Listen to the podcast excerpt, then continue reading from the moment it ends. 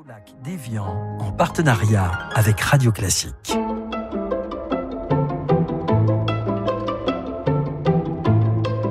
20h, le journal du classique avec Jean-Michel Duez depuis les rencontres musicales d'Évian, un festival de la Grange au Lac. Bienvenue aux rencontres musicales d'Evian pour ce journal du classique depuis la Grange au Lac avec nos invités Alexandre Tarot qui joue ce soir le concerto pour piano de Grieg avec l'orchestre philharmonique de Strasbourg dirigé par Aziz Chorakimov, invité également Philippe Bernard qui est le directeur artistique de la Grange au Lac et Alexandre Emardinker le directeur exécutif de la Grange au Lac. Bonsoir à vous trois. Bonsoir. Alors ma première question euh, ira à vous, si vous le voulez bien, euh, Alexandre Tarot. Parlez-nous de ce cadre, de cette salle euh, unique, la Grange-là, que vous connaissez et que tous les artistes adorent. Alors on imagine que, que vous aussi. Ah oui, je l'aime beaucoup. Elle est unique, comme vous venez de le dire. Elle, elle est toute en bois, avec des, des troncs d'arbres sur la scène. Donc, elle a un cadre assez euh, inspirant. Elle est aussi au milieu d'un parc. On a l'impression même d'être au milieu de la forêt. Elle a une très belle acoustique, elle est chaude, c'est du bois. Voilà, moi j'aime le bois dans les salles. J'ai toujours pensé que les murs en bois transpiraient mieux que les murs en pierre. Dans, dans, une salle tout en bois, je ressens sa, son atmosphère passée, son passé, ses présences même, et ça nous aide, nous musiciens sur scène. On a besoin de sentir une histoire. Et là, quelle histoire ici dans cette Une grande histoire encore Ouais. récente, 30 Ouais. ou 40 ans, mais, mais une belle histoire. Ça a Ouais. commencé avec Rostropovitch et le, et le, le festival n'a cessé de se réinventer. Alors vous jouez ce soir donc le concerto euh, pour piano de, de Grieg, Philippe Bernard, Alexandre Tarot. Qui a choisi le, le, le programme? Je ne vais pas mentir. C'est Alexandre. En fait, Alexandre. ayant, ayant été moi-même musicien, ça Ouais. serait une hérésie d'imposer aux gens euh, ce qu'ils vont jouer. Euh, ça entre dans le cadre d'un grand projet symphonique qui euh, se déroule sur toute la saison et qui comprend euh, chacun un grand concerto romantique. Euh, je savais qu'Alexandre jouait le concerto de Grieg avec Strasbourg. D'abord, ça m'a beaucoup intéressé parce que c'est un répertoire euh, dans lequel je ne te connais pas encore. Euh, et ensuite, euh, il y a quelque chose qu'on sait avec Alexandre, c'est qu'il ne s'aventure jamais dans un répertoire euh, qu'il ne va pas maîtriser parfaitement. Donc, euh, toute confiance, mais c'est clairement un choix d'Alexandre. Alors Alexandre Tarot, pourquoi ce choix? Alors Grieg, je le pratique depuis très très jeune. J'avais même fait un disque de pièces lyriques quand j'avais euh, quoi 22, 23 ans. C'est un concerto qui me qui me fascine. Alors il y a tout Grieg hein, dans cette euh, dans cette œuvre. Il y a euh, sa générosité, sa gentillesse envers les musiciens, le, les contes du Nord, tout son pays natal, la, la, la musique populaire, la danse populaire de la Norvège. Puis c'est un c'est l'œuvre d'un pianiste. Grieg écrivait, jouait du piano très bien, et puis il écrivait du clavier. Donc on sent, encore une fois, il est généreux, on sent qu'il veut faire plaisir aux solistes, également à tous les musiciens de l'orchestre.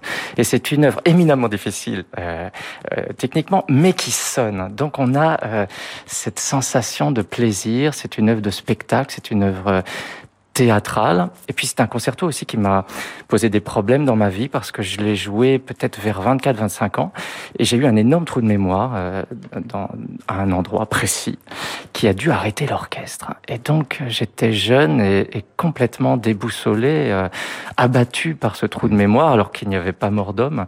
Euh, ça a participé au fait d'ailleurs que je ne joue plus qu'avec partition depuis maintenant plus de 25 ans.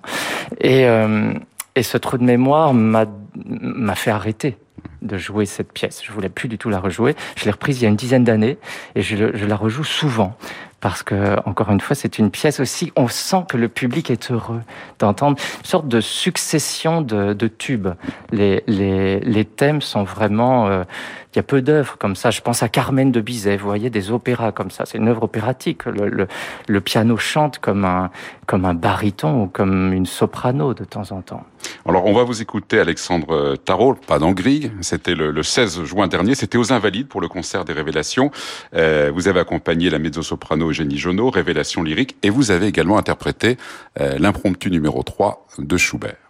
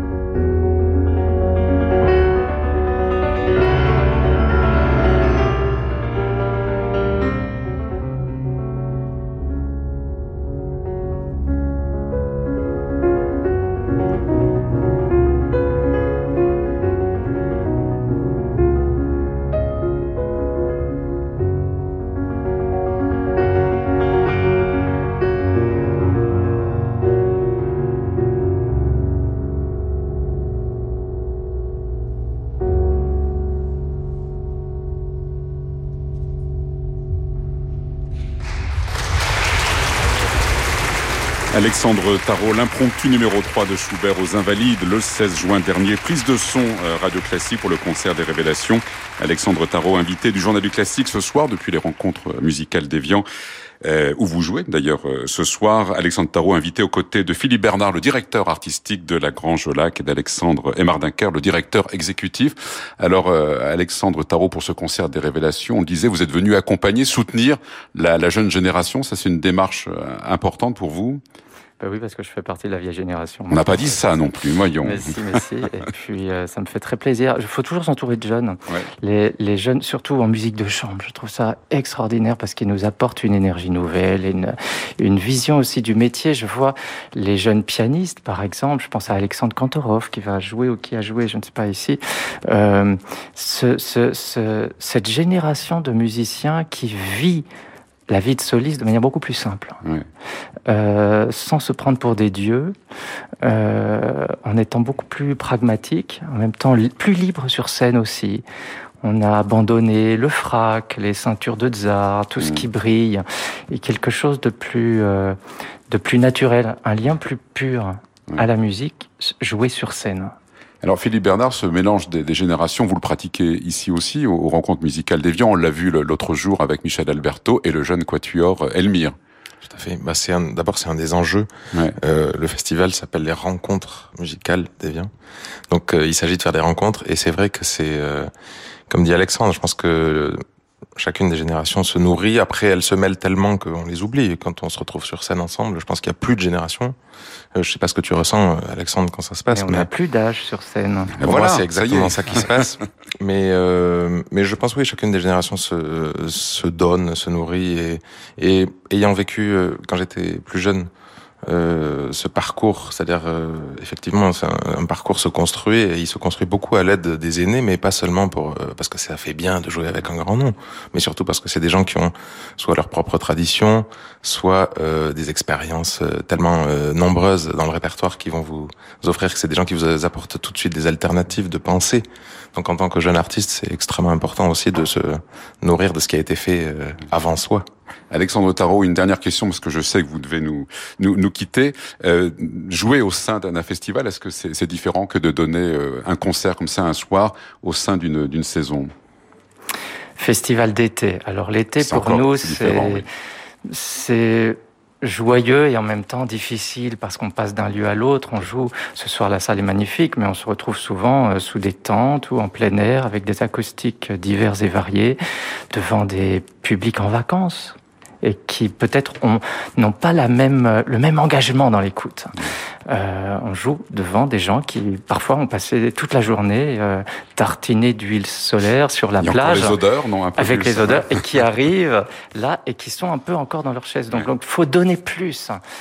Euh, c'est une période pour nous qui est assez fatigante parce qu'on euh, on fait beaucoup de voyages, mais des voyages qui ne sont pas cohérents. Vous voyez ce que je veux dire? Euh, Dans la saison, dans les saisons d'hiver, les gens, le public, c'est souvent des abonnés, donc qui ont l'habitude de ce lieu, mm. qui viennent du travail. Alors il y a bien d'autres euh, problèmes quand ils sont à Paris. Alors là, ils toussent, ils sont énervés, ils sont de mauvaise humeur, et ça crée un public difficile à maîtriser entre guillemets. Je cherche pas à maîtriser le public, mais à, à apaiser dans le premier quart d'heure. Voilà, c'est un peu compliqué. L'été, c'est tout autre chose. C'est plutôt, on doit, on est plutôt là pour leur apporter euh, de l'énergie et les, et les faire rêver. Par contre, le public d'été rêve plus facilement. Merci Alexandre Tarot d'être venu euh, à ce journal du, du classique, ici depuis les, rencontres euh, musicales d'Evian, un journal du classique qui n'est pas terminé. On ne vous a pas encore entendu Alexandre Emardinker, mais c'est de ma faute aussi.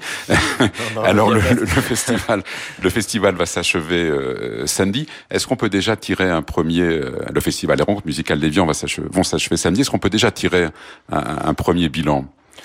Bah, un, premier bilan euh, pour le moment très très positif. Hein. on, est, on, est, on est déjà très heureux. Euh, on est déjà très heureux de jouer. On est très heureux de de, de travailler dans cette salle. C'est à chaque fois qu'on rentre dans cette salle, l'émerveillement euh, fonctionne parce que c'est c'est c'est c'est une chance incroyable. Et donc on a eu des concerts, on a commencé tambour battant avec le Symphonia Grand Jolac samedi dernier. on est très heureux aussi parce que il fait beau, les, les gens ont l'air heureux de, venir, de revenir au concert, de venir au concert, ils profitent de l'ambiance fantastique du parc. ils viennent boire un verre là autour de nous, ils sont à côté à la buvette, ils attendent le concert, ils peuvent lire les notes de programme. Enfin, c'est une ambiance de festival qui est très agréable et forcément, on est très heureux. Alors, vous disiez, on a commencé euh, tambour battant. Eh bien, en voici la preuve.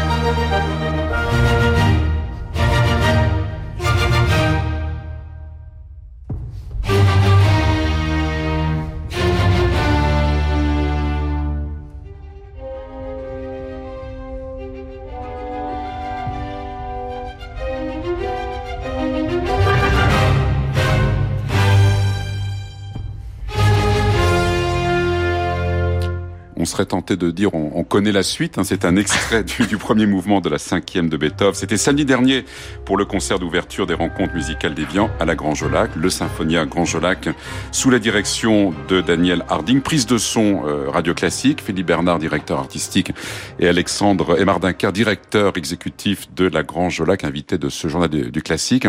Alors euh, Philippe Bernard, ça c'était le dernier concert hein, du, du, Symphonia, et cet orchestre, c'est euh, c'est votre idée, c'est votre initiative. Je dirais c'est mon bébé. C'est votre bébé, voilà. Euh, c'est vrai que c'est un projet euh, dont je suis. J'ai même pas envie de dire euh, fier parce que c'est pas le bon mot. Euh, J'en suis juste. C'est un projet qui m'a rempli, qui nous a rempli d'ailleurs de, de, de, bonheur. Euh, je pense parce qu'il a un socle euh, humain qui est extrêmement fort. C'est toute une. Alors pour le coup, c'est une génération assez précise. C'est que des trentenaires dans l'orchestre qui viennent tous de formations euh, euh, européennes différentes, qui arrivent chacun avec leur bagage de tradition et puis qui se regroupent pendant trois jours pour aller extrêmement loin dans le travail sous la houlette d'un chef qui a été différent chaque année, puisqu'on a eu Salonen, Dudamel, Lars Vogt et cette année Daniel Harding. Et ça a été euh, ça a été un enrichissement euh, permanent et je pense que pas seulement pour nous puisque le public en parle euh, aussi beaucoup. Ils évoquent cet orchestre qui qui n'était rien. Finalement c'est, on part de quelque chose qui n'existe pas. On crée un projet et de le voir objectivement c'est des concerts qui sont musicalement stratosphériques. Enfin c'est absolument incroyable. Donc quand on est amoureux du répertoire symphonique comme je peux l'être c'était vraiment une une joie absolue de pouvoir se, faire ce projet Alexandre Mardincar, comment ça s'est passé? Comment avez-vous réagi lorsque Philippe Bernard vous a dit voilà, j'aurais créé cet orchestre? Parce que j'imagine qu'il vous en a parlé quand même, forcément. Ah oui, on, en, a, peu, on en a, oui. on en a beaucoup parlé. On en a beaucoup parlé. Bah, tout, tout d'abord, je me, je me, suis dit que c'était un, un, défi. Ouais. C'était un, un, défi incroyable. Évidemment, c'était une, une, une, ambition géniale parce que euh, c'est un marqueur euh, identitaire pour une salle. Parce que ça s'appelle le c'est le Symphonia Grand Jolac. Et donc c'est c'est un ambassadeur pour la salle. Et euh, le, notre travail avec Philippe, ça a été de de, de donner à voir et à entendre la salle euh, et, et quel est le meilleur projet pour mettre en valeur une salle de concert que de créer son orchestre avec des, artistes qui défendent le projet, qui défendent la salle et qui sont tellement heureux de se retrouver euh, ici. Donc c'était le projet pour le travail qu'on était en train de mener tous les deux. Et donc euh, forcément, ça a été, euh, c'est un travail de longue haleine, mais il a travaillé avec beaucoup de minutie. Il s'est fait aussi accompagner par euh, par cette, certaines personnalités de l'orchestre, puisqu'ils ont construit cet orchestre avec beaucoup de soins, euh, musicien par musicien. Alors évidemment, il y a des, il y, a, il y, a, il y avait des euh, des amitiés, il y avait des, des, liens, des envies, etc. Mais ils ont construit ça avec énormément de minutie et de soins, et le résultat, c'est un plaisir communicatif de jouer de la musique ensemble. Et puis euh, les, les, les, chefs incroyables qui se sont succédés, qu'on vient de, qui, de nommer, qu'on vient de nommer, ils ont eu eux aussi un plaisir incroyable à diriger ces, ces musiciens. Alors Philippe Bernard, cette, cette édition 2022 marque aussi la, la fin de, de, de, votre mandat. Quand vous regardez en arrière ces années passées ici, qu'est-ce que qu'est-ce que vous vous dites? Il y a de la fierté. Vous utilisez tout à l'heure le, le mot fierté que vous ne vouliez pas utiliser justement. Non, je, je en fait c'est un ce sont, ce sont des sentiments qui sont très mélangés. D'abord, j'ai l'impression d'avoir vécu tellement d'émotions. Ouais. Euh, mon aventure ici, elle commence euh, sur scène. Euh, quand on, a, rappeler, oui, quand on arrive ici euh, avec Alexandre en, en 2013 pour le travail et 2014 pour la, la, première édition, moi je suis encore sur scène. Euh, donc j'ai vécu 14, 15, 16, trois éditions euh, remplies de concerts euh, au sein de mon quatuor. Euh, après, je rejoins, du coup, je passe hors scène, derrière le rideau, je rejoins l'équipe d'Alexandre euh, en tant que directeur artistique de La Grange. Et euh, la vérité, c'est que j'étais pas euh, spécifiquement préparé euh, à faire ce travail-là. Euh, je pense que je suis arrivé ici parce qu'il y avait déjà cette connexion extrêmement forte entre Alexandre et moi dans le travail euh, et cette envie de poursuivre un travail de direction artistique, de programmation, d'aller encore plus loin dans le développement de, de, ce que présentait cette salle à son public. Mais euh, ce que j'ai coutume de dire, c'est plutôt que c'est cette salle qui m'a fait euh, d'une certaine manière, puisque je, je suis arrivé en tant que directeur artistique, mais j'étais un musicien et je pense que je repars euh, plus un directeur artistique aujourd'hui. Mm. Et pas de regret justement d'avoir quitté la, la, scène? Alors ça, ça c'est une, une, Vous avez une heure, allez-y. c'est une question euh, immense. Mm. En fait, euh, regret non. Je dirais plutôt qu'il y a des choses qui me manquent. Mm. pas tout.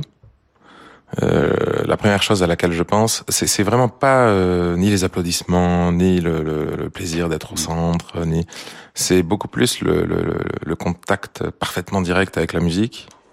Euh, je peux pas écouter du Beethoven sans euh, être un peu submergé par euh, ce dont je me rappelle de ce que c'est que d'en jouer. Beethoven, pour moi, c'est vraiment le, D'ailleurs, c'est un peu le sommet pour euh, autant pour euh, les musiciens que les spectateurs, les auditeurs. C'est que le, le, rapport à la musique est tellement euh, exigeant, tellement vrai que à chaque fois que j'entends des gens jouer, ça me rappelle ça. C'est ça qui, c'est, je pense, c'est la seule chose qui me manque vraiment.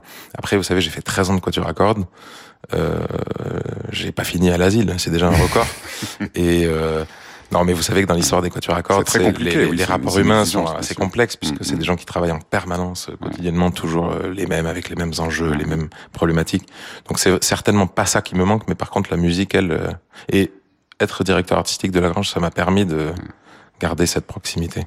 Alors la, la Grange là qui, qui va fermer hein, aussi euh, par ailleurs et qui va rouvrir pour le, les prochaines rencontres qui auront lieu du, du 28 juin au, au, 9 juillet. Alors pourquoi ces, ces, ces travaux, euh, Alexandre Mardinker bah, pour plusieurs raisons. Alors la, première raison, c'est que bah, à la faveur de la programmation de, Philippe cette saison, on a opéré un, un tournant, c'est que on, on, on, a accueilli davantage de grandes formations, de formations orchestrales pour des projets symphoniques, concertants, et donc euh, on a installé un nez de scène amovible, ce qui nous permet de faire le concert de ce soir. Euh, c'est un nez de scène amovible et on s'est euh, on s'est dit qu'on allait pérenniser euh, ce, ce, ce, de scène en créant une extension et on en profite pour faire des corrections acoustiques puisque cette salle, on, on l'a rappelé souvent à l'époque quand on parlait de Rostro, c'est que c'était le violoncelle de Rostro. En fait, cette, cette salle tout en bois, elle est vivante et on s'est rendu compte qu'à l'aube de son 30e anniversaire, la salle a séché le bois a séché. Il s'est rétracté en fait. Il s'est rétracté. Ouais. Donc elle a perdu en poids, elle a perdu en masse, elle a perdu en inertie. Donc elle a perdu ses caractéristiques acoustiques d'origine. Et donc du coup, euh, à la faveur de ces travaux, on va euh, faire quelques corrections acoustiques pour lui donner euh, davantage de réflexion et donc et puis aussi adapter aussi l'acoustique de la salle à ce tournant programmatique, donc accueillir des grandes formations, puisque l'acoustique pour les, les, formations chambristes est pas tout à fait la même que pour les formations plus importantes. Alors avant de, de nous quitter, je vous propose d'écouter un extrait du concert qui a été donné hier soir avec beaucoup de succès. On, on en reparlera. Les arts florissants, avec notamment cette cette cantate de, de, de Kunao, Lob den que nous écoutons maintenant, du moins le, le, le final.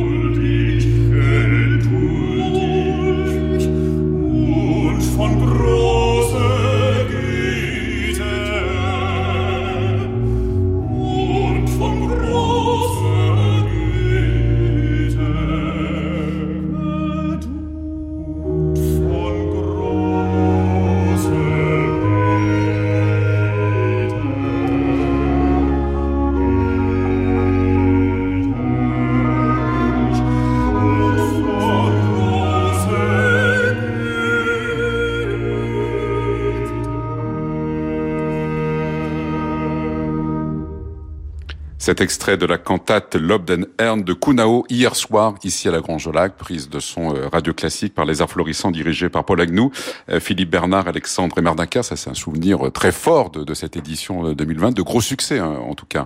Philippe Bernard? Bien sûr. Non. En fait, c'est c'est vraiment un projet euh, qui nous tenait au cœur aussi, parce que c'est un projet qui a été discuté très en amont avec Paul Agnew, qui est euh, un être de talent et d'imagination sans limite et qui avait vraiment envie de partager avec le public ce moment euh, d'histoire un peu particulier qui a vu euh, euh, l'accession de Jean-Sébastien Bach à son poste de cantor à Leipzig. On a toujours, quand on pense à Bach, on a toujours l'impression qu'il a passé sa vie là-bas. la vérité, c'est que, comme il l'a bien expliqué, il y a eu quelques histoires autour de ça.